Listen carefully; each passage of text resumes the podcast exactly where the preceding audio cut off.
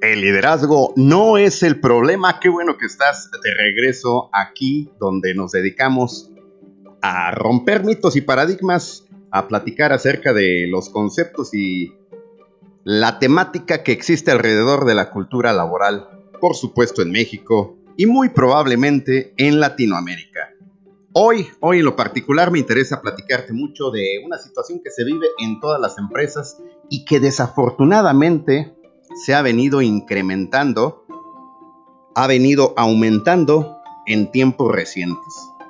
Y esto tiene que ver con la victimización, así como lo escuchas, victimización y no estamos hablando de un crimen, estamos hablando de que hoy en día es muy común que las empresas de una manera involuntaria, quiero pensar, de una manera involuntaria, estén fomentando que los colaboradores que los colaboradores se conviertan en víctimas.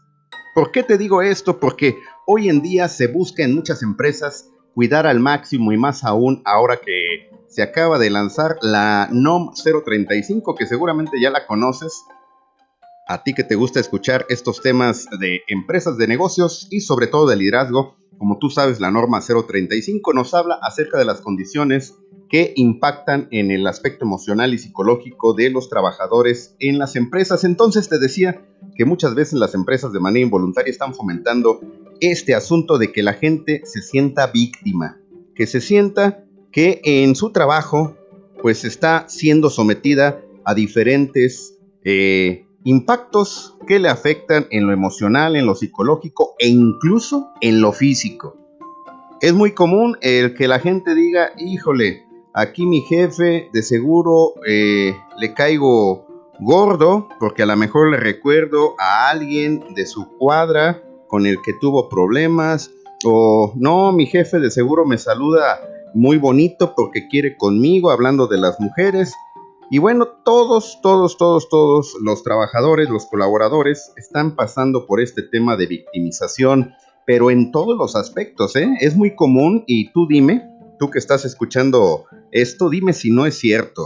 Oye, es que no lo hice porque no me explicaron, es que fíjate que no alcancé a terminar el proyecto porque las impresoras no sirven y es que aquí en esta empresa nunca sirven las impresoras. Es que le pedí apoyo al jefe del departamento, pero pues no, no me quiere y le caigo mal porque siempre me trata mal. Y bueno, eh, los departamentos, las oficinas de recursos humanos parecen confesionarios antes de Semana Santa, con unas filas de gente que de repente uno ve y dice, caramba, hicieron un reclutamiento masivo y es toda la gente que viene a entrevista, pero no, sorpresa, son colaboradores que tienen ya tiempo trabajando en la empresa y están haciendo fila para irse a desahogar, para ir a contar sus penas y obviamente recursos humanos hoy en día.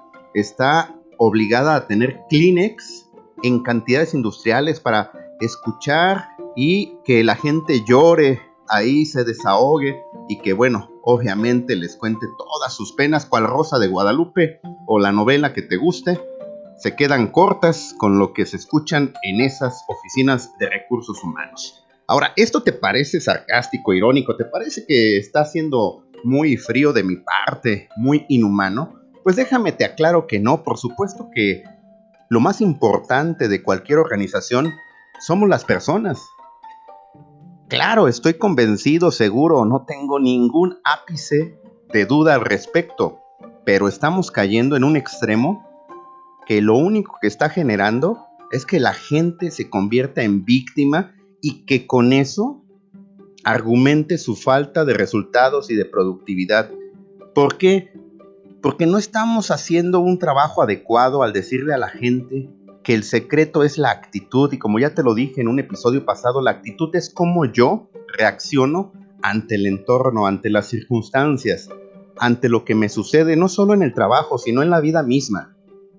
Y date cuenta, hoy en día, más, más hoy en día, el simple hecho de estar con vida y con salud para cualquiera de nosotros es un triunfo, es un motivo de alegría, debiese ser, ¿eh? Tener trabajo, cualquier trabajo, el trabajo que tú quieras, es un triunfo, es un motivo de alegría, de orgullo y de satisfacción. Entonces, simple y sencillamente con, esos dos temas, yo te cambio la jugada. ¿Por qué no volteamos con nuestros colaboradores y les hacemos ver que tenemos muchísimas cosas por las cuales eh, nuestra actitud tendría que ser entusiasta, positiva y no hacer dramas innecesarios? Oye, que no me dejaron salir temprano porque hoy me iba a ir con mis cuates.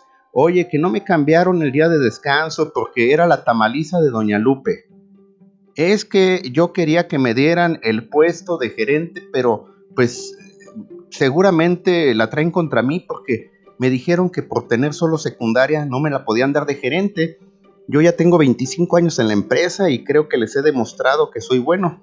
Pues sí, mi chavo, pero si no has hecho por mejorar tus conocimientos y eh, desarrollar, desarrollar habilidades y cumplir con un requisito que es que al menos debas tener una carrera trunca o una carrera técnica, pues bueno, tampoco se trata de hacerte la víctima.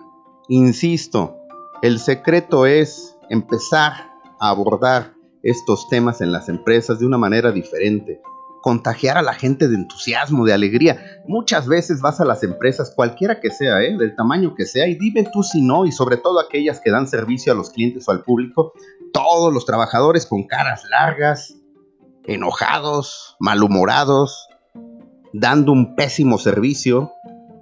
Y siempre cuando los escuchas platicar en el comedor, en los pasillos, es una quejadera.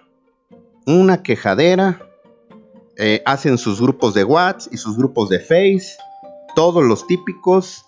Lo que callamos los que trabajamos en esta empresa. Los ya, ya basta.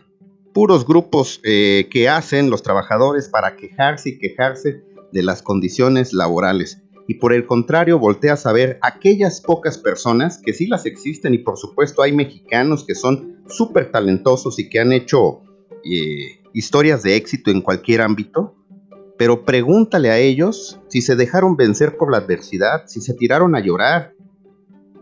O sea, en vez de llorar hay que luchar. En vez de llorar hay que luchar.